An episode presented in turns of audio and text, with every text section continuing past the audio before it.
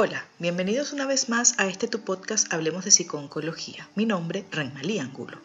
¿Alguna vez te has detenido a darte cuenta del efecto que tienen tus pensamientos en tu vida? ¿Eres capaz de diferenciar la realidad de lo que tu mente imagina? Es muy común que nos fusionemos con nuestros pensamientos sin darnos cuenta. Hoy hablaremos de la fusión cognitiva y te daré algunas herramientas para cambiar esta forma de pensar. ¿Comenzamos?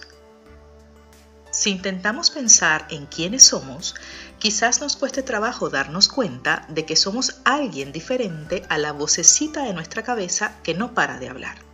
Estamos muy acostumbrados a reconocernos en nuestras palabras y en nuestros pensamientos.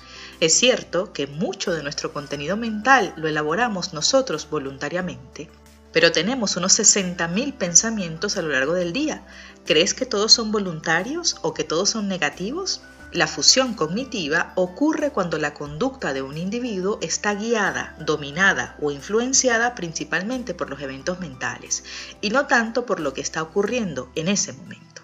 Es decir, dejo de ser sensible a la experiencia sensorial que siento aquí y ahora y mi comportamiento se guía por juicios, evaluaciones, recuerdos, etc es la tendencia a creer que lo que pensamos y la realidad o lo que somos son lo mismo. Implica una fusión entre el yo y el pensamiento. Todos tenemos la experiencia de que ciertas creencias o pensamientos son desagradables, estén bien o mal. En la fusión cognitiva se difumina la línea que nos separa de nuestros pensamientos, es decir, creemos que somos lo que pensamos o que lo que pensamos literalmente es la realidad. ¿Te suena esto? La fusión cognitiva nos tiende varias trampas mentales. Nos hace creer que nuestros pensamientos son una verdad absoluta e incuestionable, una orden que tenemos que obedecer o una regla a seguir, una amenaza de la que necesitamos deshacernos lo antes posible, un asunto muy importante que requiere toda nuestra atención, algo que está sucediendo ahora mismo cuando en realidad se refiere al pasado o al futuro, o algo a lo que tenemos que aferrarnos aunque nos haga daño. Este patrón de pensamientos puede generar mucho malestar y por ello es importante aprender a tomar distancia de todo aquello que pensamos, ya que la fusión cognitiva nos hace vivir en la realidad que crea nuestra mente, dándole una importancia desmedida a nuestros pensamientos nos impide darnos cuenta de la verdadera naturaleza de los pensamientos y comprender que no son más que palabras e imágenes que crean una interpretación subjetiva de la realidad, pero no son la realidad. ¿Por qué? Porque los pensamientos muchas veces están sesgados o son irracionales o ilógicos. La realidad y la identidad van mucho más allá del pensamiento. Cuando manifestamos una fusión cognitiva, no distinguimos entre aquello que pensamos y las condiciones que producen esos pensamientos. Así tendemos a creer al pensamiento como si éste fuera una verdad absoluta e inamovible. Pienso esto, pues yo soy esto. O pienso esto, pues esta es la realidad. Como por ejemplo, pienso que soy inútil, por lo tanto soy inútil. Con la fusión cognitiva se nos olvida contrastar lo que pensamos con la realidad objetiva que ha desencadenado estos pensamientos. Durante todo este proceso nos cuesta tomar perspectiva de nuestros propios pensamientos porque vivimos literalmente fusionados con ellos. Te pongo un ejemplo para que puedas entender mejor el concepto. Imagina que un día tienes un ataque de ansiedad en mitad de la calle, con la respectiva angustia que esto acarrea, pero afortunadamente te tranquilizas y regresas a tu casa. Hasta ahora todo parece normal, pero al siguiente día tienes que volver a salir a la calle, así que sales de casa, bajas las escaleras y mientras tanto comienzas a pensar, seguro que hoy también te da un ataque de ansiedad. ¿No ves que ya estás empezando a temblar?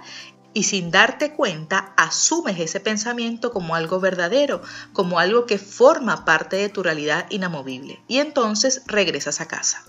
Esa es la fusión cognitiva. El problema es que este tipo de conductas puede acabar acarreando un patrón de comportamiento bastante dañino para la persona, puesto que finalmente se está dejando guiar por un pensamiento que se produjo en una determinada circunstancia y de la cual se ha olvidado, ha traído las sensaciones que tuvo el día anterior al presente y ha aislado el pensamiento dándole el poder de decidir por ella.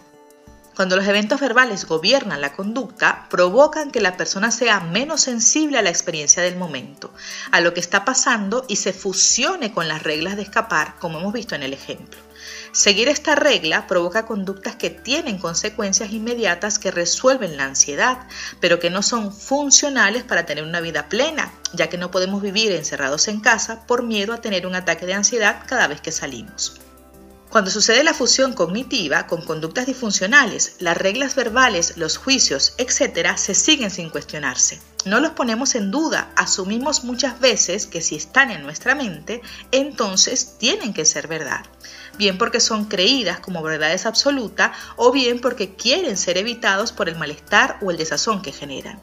Es importante entender que la fusión puede ser problemática incluso con pensamientos positivos, ya que no se distingue la realidad de nuestros procesos mentales.